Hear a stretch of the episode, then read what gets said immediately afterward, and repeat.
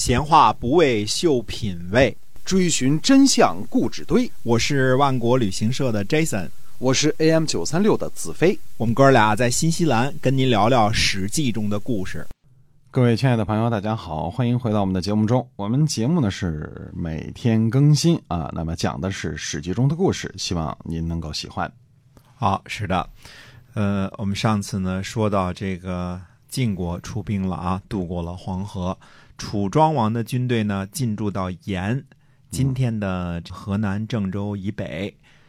呃，楚国方面的排阵呢是沈尹将中军，子仲将左军，子反将右军。呃，准备呢饮马黄河之后呢再班师。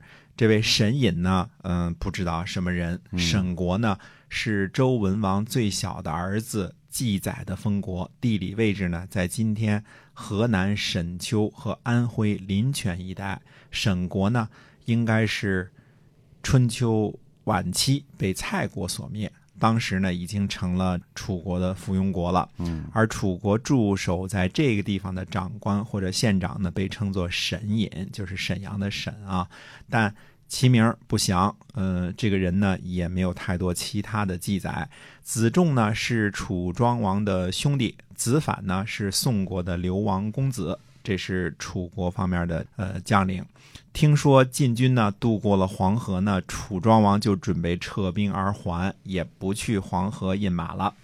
楚庄王的宠臣叫武参，表示了不同的意见，希望一战。武参呢，他儿子叫武举，孙子叫武奢，曾孙叫伍子胥。这是武家的这个族谱啊。嗯，这个令尹呢，孙叔敖呢不同意打仗。他说，去年攻入陈国，今年攻入郑国，每年都有战事。如果打仗不胜利呢，就吃了你午餐的肉，也不足以谢罪。午餐说呢，如果打胜仗，那就说明你孙叔敖、孙叔敖啊无谋。如果打败了呢？午餐的肉在晋国人手里，你想吃也吃不着。嗯，这个两人斗嘴啊。嗯，令尹孙叔敖呢，这时候呢已经下令，所谓的车辕向南，车辕向南就是往楚国方向去了。嗯，呃，旗帜呢也调转方向。呃，午餐呢就对楚庄王说：“他说晋国的执政荀林父是新人，命令呢不能够有效实执行。他的副将先胡呢。”刚愎不仁，不肯听从命令。三军主帅呢，想自主行事，就是想自己主事啊，也办不到。士卒呢，就不知道该听谁的命令。这一仗呢，晋军必败。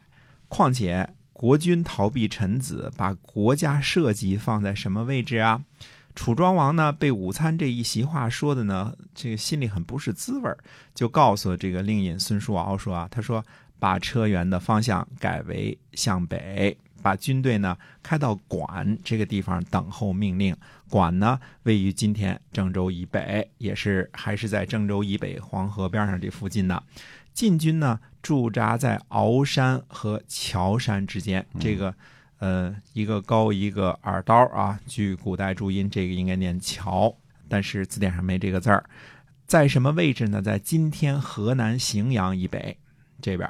就看着啊，这个不是正南正北的方向啊，是有点这个斜木悠的啊，斜木悠的这个方向。那么晋国呢，分为主和派和主战派两派。先胡是坚决的主战派，站在他这一边的呢，还有谁呢？还有赵同和赵括。其他的将领呢，基本上都是主和派。楚庄王呢，对于战还是和呢，犹豫不决。呃，那么。手下人中呢，这个孙叔敖主和，午餐主战。晋军在驻地啊，却早早的迎来了郑国的使者，呃，叫黄须。黄须就说呢，郑国顺从楚国呀，是为了社稷，对于晋国呢没有二心。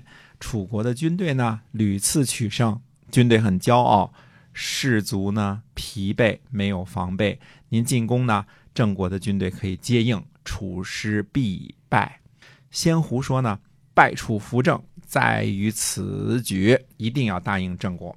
嗯，这个仙胡认为这是一个好机会。嗯，栾书说呢，楚国自从消灭庸国以来啊，楚庄王不日不训诫国民，说民生之不易，祸至之无日，戒惧不可以待。就说呢，这个大家要小心啊，说这个祸呢可能随时就到来啊，这个人过日子呢不容易，呃，一定要戒惧。在军队里呢，每天啊不日啊，就是每天都在治理将士，训诫说呢，胜利不可长保，纣王百战百胜，最后呢，呃，后代都没有留下来。对，还用什么呢？用这个若敖和分茂筚路蓝缕以启山林的故事呢，训诫大家，并用真言劝诫说呢，说民生在勤，勤则不愧。呃，怎么说骄傲呢？怎么说这个楚国的军队骄傲呢？呃，他说先大夫这个这个就范说啊。失职为壮，取为老。所谓的疲劳就是老的意思。他说：“我们自己呢没有德行，得罪楚国，不能说楚军老，呃，不能说楚军疲惫了。楚庄王的亲兵呢，分为两广，每广有一卒，呃，一卒呢就是三十辆战车，一卒有两篇，一篇呢是十五辆战车。右广呢，鸡鸣时候啊，就是。”天一亮啊，鸡鸣呢就驾车巡视，到中午为止，由左广呢接替，直到黄昏。近臣呢依次值夜班，以防不测。不能说楚军没有防备啊。子良是郑国的贤明的大夫，师叔呢潘王是楚国受尊敬的人。子良去楚国做人质，师叔呢。去郑国盟誓，楚国和郑国现在关系好的很吧？现在呢，劝我们一战，我们战胜了就来归顺我们，打输了你就去投奔楚国，这是拿我们来做赌注啊！他说不能听郑国人的话。嗯，看来栾书啊，对于这个情况的掌握还是具体而全面的啊。这个驳斥郑国的这个黄须的三个论点非常的精当，而且有理有据。对于楚国的情况、楚军的情况也非常的了解，怎么进行教育的，怎么治兵的。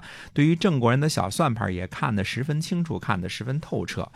赵括、赵同说话了，说率兵前来就是要找敌人决战，打败敌人，郑国归服，这有什么可等的？说一定要听仙胡的话，荀守就说呢，说赵括、赵同都是坏事儿的人呐。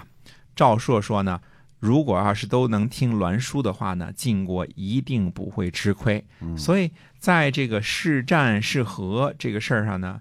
晋国诸位大臣们之间呢，还是诸位将领之间有非常大的分歧。而这个时候呢，是郑国的这个使者引起了这么一番对话。那么，到底是战呢，还是和呢？后续到底怎么发展呢？我们还是且听下回分解。哎，是的，我们史记中的故事呢，就今天先跟您分享到这儿。欢迎您持续的关注我们，我们下期再会，再会。